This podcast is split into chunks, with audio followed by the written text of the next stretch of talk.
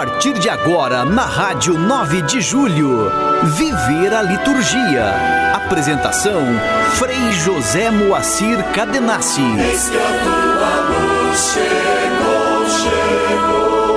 A glória do Senhor vem te cobrir.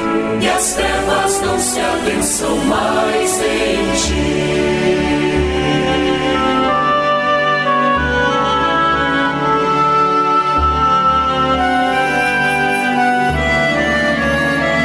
Ouvinte, querido, querida da Rádio 9 de Julho, estamos nós nesse terceiro domingo do Advento, 17 de dezembro, e hoje fazendo um programa especial. Está aqui conosco o Dom Carlos Silva, que é o bispo auxiliar da região Brasilândia, aqui na Arquidiocese de São Paulo. E eu também, assim, com muito bem querer, né, digo que é meu confrade, porque nós dois pertencemos à Ordem dos Frades Menores Capuchinhos. Hoje ele está, claro, a serviço mais amplamente da igreja, mas o consideramos, né, o Frei Carlos, que sempre conhecemos e convivemos. Ele foi meu ministro provincial. Então tenho a honra e a alegria de estar aqui conosco, né? Para uma entrevista, né? E vamos assim conversar sobre a dimensão da liturgia e a sua importância no caminho da vocação, da evangelização e do compromisso.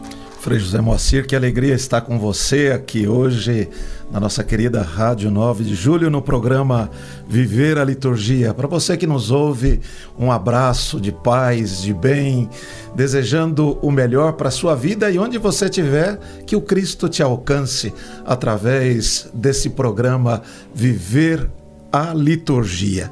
Um abraço desde já para todos vocês. É uma alegria estar aqui com esse irmão, com esse confrade, Frei José Moacir. Já convivemos, já moramos juntos, já partilhamos tantas coisas bonitas, pessoais e pelo reino de Deus a serviço da igreja. Pois é, Dom Carlos. E eu me lembro que foi no momento que você, provincial, também me incentivou aqui, quando a Rádio 9 de Julho me convidou para fazer esse programa, né, já há sete anos, e me lembro que você deu esse aval e esse incentivo, então é por isso que digo, é uma alegria muito grande estarmos aqui.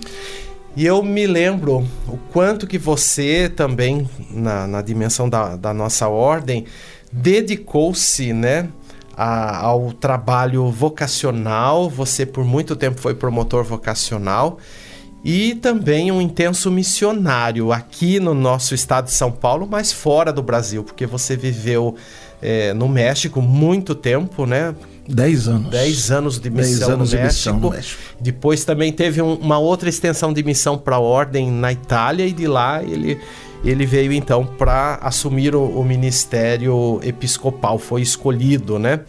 Então, você que tem essa larga experiência missionária, hoje a gente conversando sobre o sentido da liturgia e da missão, a gente recorda aqui, né, literalmente, com a Constituição Sacrosanto Concilium, que recentemente, 4 de dezembro desse ano, nós celebrávamos os 60 anos. 60 né? anos de história. De história, né? E de Olha renovação conciliar e de renovação litúrgica.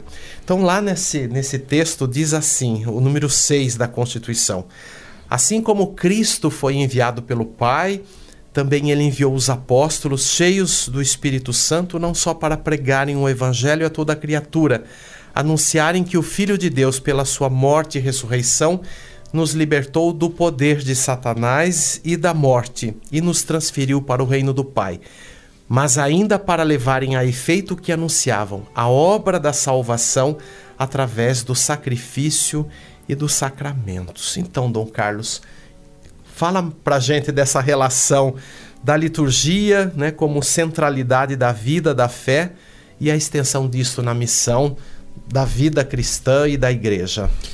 Pois então, o primeiro o concílio não só abre a janela, abre as portas, né? abre o coração da igreja para que o Espírito realize a sua obra, a sua obra de amor. Né? A gente precisava, a igreja, o mundo precisava ressignificar toda, todo esse mistério. E, e, e o concílio traz isso. E a liturgia, de forma particular, ela celebra, né? ela revive, ela, ela atualiza tudo aquilo que Cristo viveu dentro do contexto que nós estamos vivendo, dentro dessa missão. Nós sabemos que a missão é o DNA, é aquilo que é a igreja. Não existe igreja sem missão. E a liturgia, eu diria, é uma parte fundamental nós celebramos aquilo que nós realizamos. Toda obra salvadora, ela tem que ser celebrada, vivida, alimentada ali no, em, em, todo esse mistério pascal que celebramos em todas as facetas da liturgia, nos sacramentos, na Eucaristia, na, na, na vida de oração da igreja. Isso é alimento, é força para para a missão. Não existe missão, eu diria aí, sem a celebração desses mistérios uhum. né, na vida da igreja. É, enquanto você vai falando, eu fico aqui imaginando, né? Quanto que ainda somos desafiados a compreender isto de uma forma mais intensa, global, e entender a, a, vida missionária, e aí, claro, quando a gente pensa na vida missionária, talvez muita gente pensa na missão adigentes, né? De sair de um lugar e ir para outro país. Mas pensamos aqui, é isso que eu sinto que você fala, a missão de cada dia, a missão de cada batizado, né? No seu ambiente, na, na sua forma de vida escolhida como cristão, como cristã. Mas, segundo a sua fala, fica claro que não dá para separar uma vida cultural de um compromisso cristão. É isso, né? Não, não é possível, né? É, é, na medida que quando fomos batizados nos revestimos de Cristo e assumimos a sua missão, aí começa toda a missão. Não dá para separar, dizer que é a missão adigentes ou a missão. É, eu acho que nós temos uma, uma visão equivocada do que é missão. Missão é todo aquilo que, que nos reveste, tudo aquilo que, no, que nós celebramos, tudo aquilo que nós vivemos, todo o compromisso social que assumimos. Essa é a missão do cristão. É, você se configura, você é um outro Cristo e onde você estiver onde você estiver, na realidade que você estiver, no contexto que você está, você é um outro Cristo, é um outro missionário, é o enviado do Pai. Né? Você muda o conceito de missão. Parece que missão, ah, eu vou fazer missão. Você não vai fazer missão. Nós somos missão. É uma questão de atitude, então. É uma né? questão de atitude, atitude de ser, de, né, de, de. Eu diria assim. Eu acho que é usando a palavra bíblica, né? É se revestir. Você se reveste, você é aquilo que você se vestiu, de um outro Cristo. Uhum. Né? E a mesma missão é realizar o reino de Deus aqui, agora, neste momento, né? Onde é, tem, o Salmo diz: Hoje não fecheis o vosso.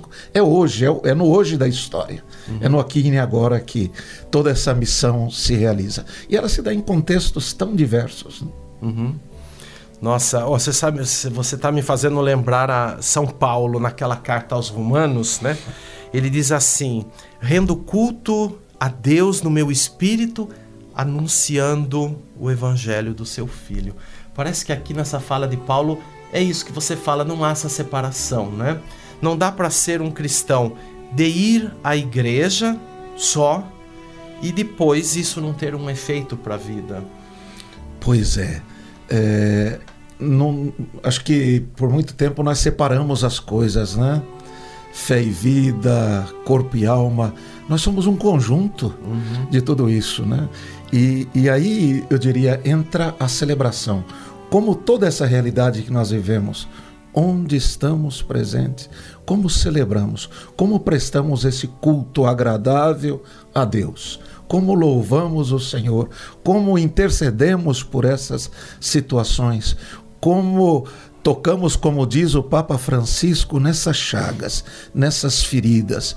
E aí ele fala dessas novas periferias, né? as periferias geográficas e as outras periferias que nos deparamos a cada dia com cada um que nós nos encontramos. Como celebrar?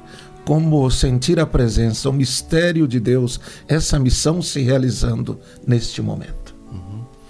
Nossa, isso faz pensar o quanto que a liturgia nos dá inspiração, então.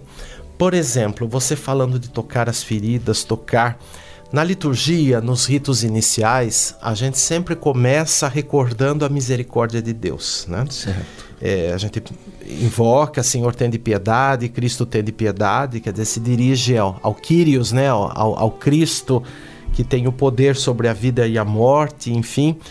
Então a liturgia pode nos inspirar no ser missionário. Por exemplo, quando você fala de tocar aí, né, recordando o Papa Francisco, tocar as feridas, etc. Então, por exemplo, quando eu celebro a liturgia, eu vivo aquele momento ritual do ato penitencial, então eu tenho ali uma referência, uma inspiração de como tocar.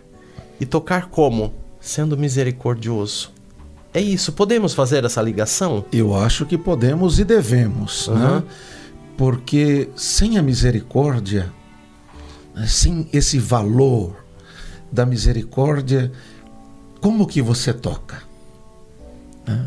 No coração, nas feridas, na humanidade, no pecado do outro, né? como você estende a mão e levanta o caído.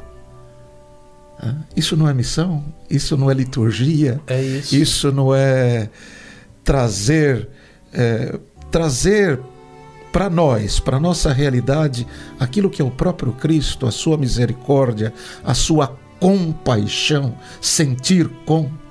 Né? Olha, isso é celebrar, né? É como o bom samaritano, você desce, com seu vinho você lava as feridas, com seu óleo você cura as suas chagas, mas não basta, você toma, eleva a sua altura e cuida.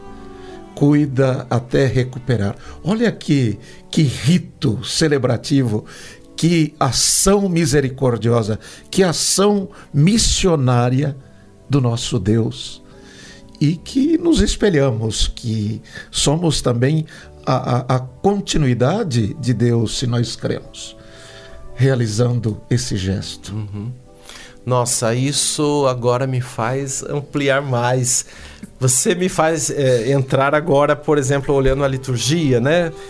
Por exemplo, na, em todas as liturgias, a gente aqui pensa muitas vezes na missa, mas todas as celebrações sacramentais, ou mesmo as orações, nós temos algo em comum, que é a palavra de Deus. Então, se a gente se inspira, por exemplo, num ato penitencial, então uma liturgia da palavra, então. Meu Deus, né? Ela é é fantástica. Ela entra, eu diria, ela entra, a, a, a liturgia da palavra entra nas entranhas, em, em cada fibra é, do nosso ser, é, porque tem tantas realidades. Eu diria, ela, ela, é, ela é completa, ela toca a realidade do corpo e da alma. Eu dizia que nós não podemos separar, ela toca o todo. Uhum. Né? Toca o todo, nos refaz, nos renova. Né? É, é a voz que proclama e depois a voz se cala e a palavra vai agindo. E nesse terceiro domingo é justamente isso: a voz e a palavra. João, a voz que grita e se apaga e se aquieta para que a palavra realiza, realize a sua missão. Essa palavra que é Cristo, essa palavra que se encarna, que se faz um de nós que se reveste da nossa humanidade para nos fazer tão divinos. Uhum. É uma palavra que se realiza em cada um de nós. Então, a, a liturgia da palavra tem uma, uma riqueza, é, eu diria, incalculável. Uhum. Né? Não se pode calcular, não se pode medir uhum. né? a, a, missão, né? a, a realização da palavra na vida daquele que crê daquele que celebra, daquele que se deixa tocar, né? Por essa palavra que é amor, uhum. né? o amor que se faz carne, o amor que se reveste da nossa humanidade. Então, é, a gente pode dizer assim que na vida missionária, na, na vida comprometida do cristão, há uma distinção né, na sua, da sua presença por causa da fé em Cristo, então. E é isto que a palavra nos reanima e que nos ajuda a ressignificar enquanto a fé que nós temos. Então, a vida missionária da igreja não é estritamente um ajudar por ajudar, mas podemos dizer que é um anunciar, a um, a um fazer perceber essa ação e essa presença de Cristo? Eu, eu, eu creio que a, a, palavra realiza em nós uma ação é, tão comprometedora que te faz sair de si mesmo, que te leva ao encontro. Eu, eu tenho olhado e visto aqui na nossa realidade, é, por exemplo, tantos homens e mulheres, cristãos de verdade, que se deixa tocar, se revestir por Cristo e assume um compromisso, um compromisso com a vida. É, aqui nas nossas realidades, já toca um pouquinho a nossa realidade, é, nós temos tantos, e nesse ano de forma particular, vários deles já foram eleitos conselheiros tutelares. Pessoas que dão a vida por Cristo, mas se comprometem com a sociedade, querem cuidar dos menores e dos adolescentes. Pessoas que, tocados pelas palavras, abre não só a sua mão, mas seu coração para fazer a caridade, para fazer o bem, para cuidar de um enfermo, para levar o alimento a um que está doente, para cuidar das crianças através da pastoral da criança. A palavra realiza uma ação que transforma. E eu acho que essa é a função da palavra: uhum. nos transformar, nos fazer novas criaturas. Nos faz ser outros Cristos, assumir a missão. E qual foi a missão? No resgatar a vida, transformar, fazer com que a vida realmente tenha o seu valor. Isso sem preconceito, isso sem tocar nos pecados, mais do que apontar o dedo, mas abrir os braços para abraçar essas realidades e transformá-las. Acho que é isso que a palavra faz conosco. Nossa, você está dando para nós aqui um, uma oportunidade de aprofundar a, a, espiritualidade e a mística, viu, da, da vida cristã, pensando na liturgia, pensando nesta dimensão tão preciosa da missão. Mas como eu falei no início da entrevista, você é uma pessoa que muito dedicou e creio que dedica hoje como bispo, então nem se fale, mas muito dedicou entre nós capuchinhos, né? É, no acompanhamento vocacional, na ajuda do discernimento de muitos jovens, de muita gente que também me lembro das equipes missionárias que você coordenava e muitos leigos religiosos, tudo. Que, que dica você dá assim para quem nos ouve, eu acho que para nós, assim, tanto para ressignificar nossa vocação à luz da liturgia, mas que dica você dá, por exemplo, a relação da liturgia com o discernimento vocacional? Porque a gente aqui, pensando globalmente na vida cristã, mas muitos que foram batizados, né, parece até meio contraditório, ainda vão viver um, um estágio de discernimento. A gente supõe que o batismo já seria o discernimento, né? O encaminhamento. Mas a gente sabe que, por circunstâncias, a gente às vezes é batizado pequeno e depois na vida a gente vai ter uh, alguns encontros marcantes. Então dá para dar uma, um apontamento para a gente aqui que você tem uma experiência larga na questão vocacional. Eu diria que a, a liturgia é, não só tem inspirado, mas também tem promovido muitas das vocações. É, se a gente lê, conhece a história de tantos irmãos e irmãs que consagraram a sua vida, que continuam sendo chamados e consagrando a sua vida, a, a fonte que ele bebe e que o inspira a dar uma resposta específica, numa vocação específica, seja a vida religiosa, a vida consagrada ao sacerdócio, vem dali, dessa fonte, né, da, da liturgia. Porque diria assim: é, é um lugar que você é abraçado, que você é acolhido, que você ouve e é ouvido.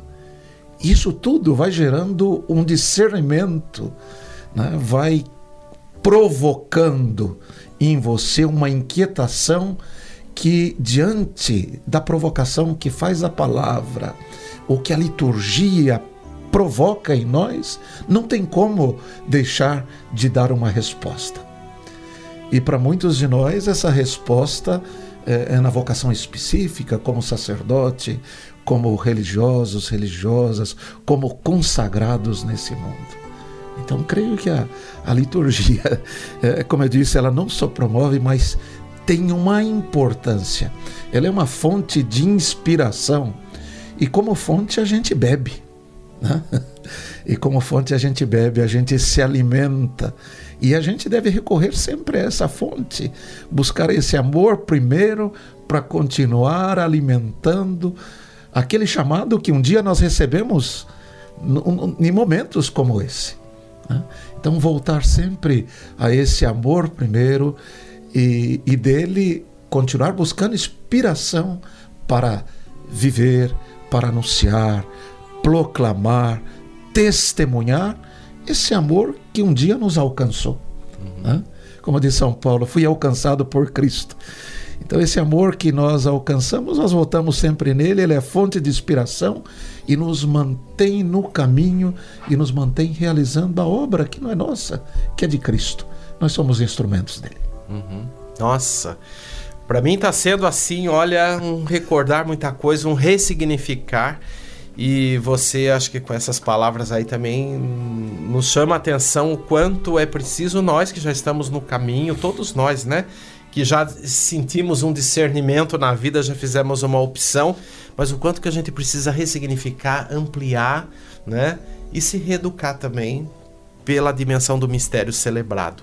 Dom Carlos, o nosso tempo vai, mas temos mais alguma coisa que queremos né, Vamos viver lá. intensamente. Você como bispo, né?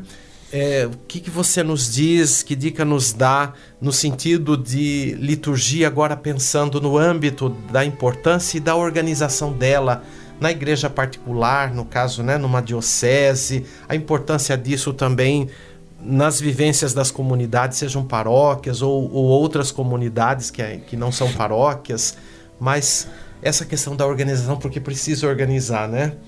Uhum. Tudo isso precisa ter. A gente muitas vezes trabalha aqui isso, né? Sentido da pastoral litúrgica, né? E, e, o, e o sentido dela em ligação com todas as outras instâncias de pastorais de serviço, porque ela não é algo avulso, né? Não. É, eu quando penso tudo isso, a questão da pastoral da litúrgica, eu sempre penso que podemos aprender. Né? Lembrar que nós estamos a caminho. É, eu tenho visto aqui na Arquidiocese de São Paulo, de forma particular na região onde eu exerço esse ministério, que os cursos que nós temos, o que mais atrai, o que mais agrega, o que mais reúne é quando trabalhamos as questões litúrgicas. É incrível como as pessoas têm sede e querem aprender, porque nós não sabemos tudo, graças a Deus, nós estamos a caminho. E a vida é dinâmica, a vida é dinâmica. Nós estamos aí nesse caminho e vamos aprendendo. E na medida que nós vamos entrando nesse mistério pascal, nesse mistério de Cristo, nós temos necessidade de querer saber mais, de vivenciar mais. Então, eu acho que é de extrema importância, né? Eu acho que o interesse nosso por esse tema, o interesse das comunidades, do povo. E é incrível que, como as pessoas perguntam, né? É assim mesmo? Como que é? Tudo é, se centraliza eu, eu, diria a partir daí, dessa ação litúrgica, dessa pastoral litúrgica. E muitas vezes, é, como bispo, exercendo esse ministério, nós vemos também algumas dificuldades. E nós temos que cuidar. Eu acho que nós somos aqueles que é, é, é, é um grande tesouro e é preciso ser bem cuidado, bem administrado. E temos que, mais do que informar, simplesmente, temos que ir formando o povo de Deus nessa dimensão para que o povo cresça, para que o povo eh, vivencie de forma, eu diria correta, mais do que mais do que correta, que vivencie eh, esse tesouro, essa maravilha que é esse mistério, que é estar com Deus, que é viver a sua Páscoa, que é sentir a sua presença na nossa vida. Uhum. E olha, com a sua presença aqui como bispo, a gente recorda o seguinte, né? Como que isso vem do, do Concílio Vaticano II, da Sacrosanto Concilium, mas o bispo é o, o primeiro responsável, né? da liturgia. E nesse tempo que a gente também, não só nesse tempo, mas já estamos vindo aí, historicamente de, de uma igreja que também conjuga movimentos e, e, e certas tendências que de certa forma entraram aí na, no, no âmbito né, das nossas assembleias, quer dizer, a importância de ouvir o bispo de saber né, a orientação oficial da igreja, como você bem fala, não é uma questão é, só de do, do, fazer certo, né, o certo pelo certo, não é isto, mas de compreender aquilo que o concílio diz, compreender, ter consciência daquilo que se faz e objetivamente saber que a liturgia é a nossa identidade, né? Por isso que é um, é um, um verdadeiro código, né? Identidade que falamos uma mesma linguagem. E isso a gente sabe que muitas vezes está difícil. Então, eu eh, destaco aqui o que o concílio fala, a importância de a gente não perder a referência no bispo, né? Aliás, quando a igreja se reúne com o bispo presidindo, nós temos aí a visibilidade, o sinal de que nós somos de comunhão e não cada um fazendo o que quer, como quer e conforme tendência X ou Y, né? É, nós vivemos um mundo em que cada um se se autodomina, né? se, se, se auto-identifica como né? os gurus que nós temos aí. Uhum. Infelizmente, dentro da própria igreja. Né? Agora, acho que é importante isso que o concílio nos lembra, a questão de identidade. E a identidade nos dá pertença. Uhum. Se eu não tenho aquela identidade, eu não pertenço a esse grupo, a essa igreja. Nós temos uma história, nós temos um caminho, nós temos uma condução né, da vida, da vida pastoral, da vida litúrgica, da vida da igreja.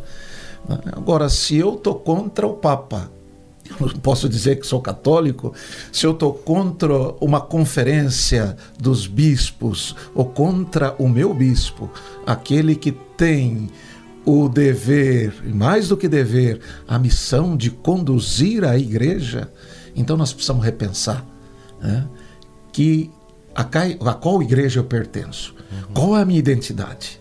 Uhum. Né? Então lembre-se disso. Né? A identidade diz da pertença. E nós, infelizmente, vivemos um mundo é, que as tendências, infelizmente, até dentro da própria igreja, tem gerado muita confusão no povo de Deus. Uhum. Né? Mas no desanime, a gente vai buscando, vai trabalhando. Por isso é importante a formação. É. Né? Esse, esse ponto da formação, um programa como esse, Viver a Liturgia, nos ajuda a, a como ver o que a igreja pensa o que a igreja quer, né? por onde a igreja vai. Muito bem. Dom Carlos, a gente queria ficar mais tempo aqui, mas você já quero dizer, prometa para nós, por favor, que vai voltar. Deixa para uma próxima vez. Vai ser uma alegria estar aqui de novo. Olha, meu irmão, gratidão. Acho que nós todos aqui estamos bebendo dessa fonte aqui, queremos mais, mas olha, hoje estamos aqui saciados. Muito obrigado, viu? Uma alegria estar aqui com vocês. Foi uma aventura conseguir esse homem aqui, porque né, conseguir um bispo não é fácil, mas muito obrigado pela sua disposição, pela sua generosidade e por lá atrás ter me permitido chegar aqui na, na 9 de julho com o convite que me fizeram, viu? Você que foi meu provincial e, e vai ser de coração sempre esse irmão tão querido, né? E que só tenho a bem dizer a Deus pela sua vocação, pelo seu carisma na minha vida também e na vida da igreja. Muito pois obrigado. É, Frei Moacir. Você... Eu acho que são tantos dons da igreja, né? E você é um deles e tem e por isso que você está aqui né, realizando esta, esta missão, esse serviço à igreja. Nós agradecemos também, em nome da igreja, o serviço que você presta à pastoral litúrgica, à liturgia de uma que forma bom. geral na igreja. Que bom, muito obrigado. E a gente pede então a sua bênção para concluir esse programa e esse dia. Eu volto de novo a São Paulo quando diz: O Cristo me alcançou onde você estiver nesse momento, que Cristo te alcance com a sua graça, com a sua paz, com o seu bem e te abençoe em nome do Pai, do Filho e do Espírito Santo. Amém. Amém. Um fraterno abraço para todos os radiovintes. Espero você no próximo domingo. Muita paz, abraço. Você acompanhou o programa Viver a Liturgia. Apresentação: Frei José Moacir Cadenassi. Eis que a tua luz chegou, chegou. A glória do Senhor vem te cobrir. E as trevas não se abençam mais em ti.